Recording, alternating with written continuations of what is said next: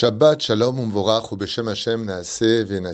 Nous arrivons dans la paracha de Bo, qui clôture d'une certaine façon l'esclavage de l'Égypte avec sa libération, car tant qu'on n'est pas libéré, on est encore dans l'ombre de l'esclavage. Et malheureusement, le fait de sortir d'Égypte ne sera pas suffisant. Akadosh Baruch Hu nous demande à Mitzvah de retirer le Hametz, le Hametz de nos maisons, de notre cœur, car le but de la sortie d'Égypte sur le domaine géographique est aussi de sortir l'Égypte qui est en nous l'Égyptien qui est en nous, le Pharaon qui est en nous. Cette paracha, composée de, des trois dernières plaies d'Égypte, toutes en rapport avec les yeux, puisque pour voir la Géoula, pour voir la rédemption finale, il faudra avoir des yeux propres.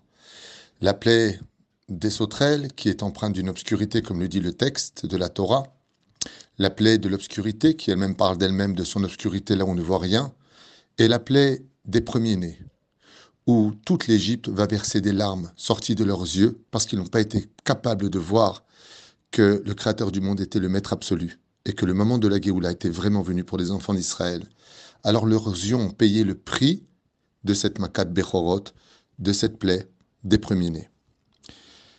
Mais ce qui est très intéressant d'observer dans cette paracha, c'est que tout est premier.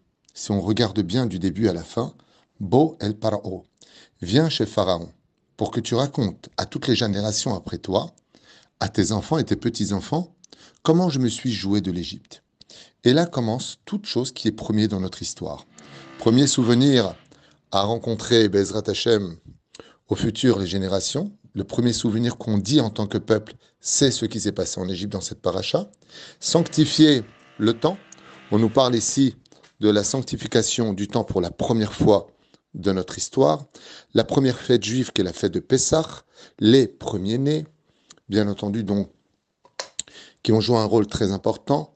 Et puis en plus de ça, on parle aussi des Bechorim qui vont appartenir à Dieu. Toute chose qui viendra en premier-né appartiendra à Kadosh Baruch La mitzvah de la Brit Mila pour la première fois en tant que peuple qui sort du pays d'Égypte. La sortie des enfants d'Israël en tant que peuple de la Galoute, Goy Mikerev Goy la première victoire de Dieu et de son peuple figure dans la Torah aujourd'hui, et le premier mois aussi, Chodesh Aviv, la mise des téphilines, comme l'ordonne cette paracha. Tellement de choses, tellement de détails. Qu'est-ce qu'on a mangé? Qui a pu manger celui qui a fait la brite ou pas? Tellement de détails sont marqués dans ces quatre parachutes qui sont les racines de l'histoire de notre peuple, né de trois pères et de douze tribus dans le livre de Bereshit. On dit comme ça et on nous raconte que Ben Gurion, après 1948 où il déclara l'indépendance de l'État d'Israël, s'est retrouvé face à un jeune homme palestinien qui lui a dit Cette terre n'est pas la vôtre. Pourquoi êtes-vous venu sur la terre d'Israël? Vous êtes originaire de Russie. Et il lui a répondu Ben Gurion Parce que cette terre est notre terre et nous avons des preuves à cela. Ben Gurion a regardé ce jeune homme et lui a dit Toi qui te dis être palestinien, raconte-moi l'histoire du peuple palestinien. Et à ce moment-là, le jeune, face aux caméras, s'est retrouvé un petit peu coincé. Parce que il a essayé de rappeler qu'il y avait un peuple philistin à l'époque du roi David. Il lui dit donc, tu vois bien qu'à l'époque du roi David, le peuple d'Israël était souverain sur sa terre et qu'ils étaient placés sur la bande de Gaza. Et ce peuple a été totalement décimé. N'ayant pas de réponse, il lui a dit à Ben Gourion, et vous, vous avez des preuves que c'est votre terre? Il lui a dit que la Bible vient de témoigner de la véracité de nous dire que cette terre nous appartient. Et à ce moment-là, le Palestinien a dit à Ben Gourion, ce jeune Palestinien, lui a dit, mais votre Bible, c'est de l'ancienne histoire. Apportez un témoignage actuel, une preuve actuelle. Et Ben Gourion lui a répondu, mais tout à l'heure, tu as parlé toi-même de la Bible en disant qu'il a existé il y a très longtemps de cela, les Philistins. D'où vous seriez-vous, à ce qui paraît, en ricanant, les descendants, puisqu'on sait tous très bien que les Philistins ont tous été décimés et que le peuple palestinien a été créé de toutes pièces par les Anglais, il y a à peu près un siècle de cela aujourd'hui. Alors, à ce moment-là, Ben Gurion lui a dit, je vais te raconter quelque chose.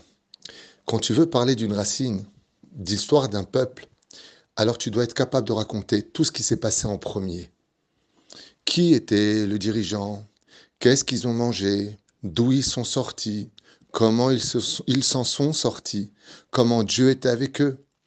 Si tu es capable de nous raconter tout ce qui s'est passé en premier, c'est que tu as de réelles preuves et des racines à ton histoire. Mais si tu n'es pas capable de nous dire réellement d'où viennent tes racines en tant que peuple, alors c'est que tout est un tissu de mensonges.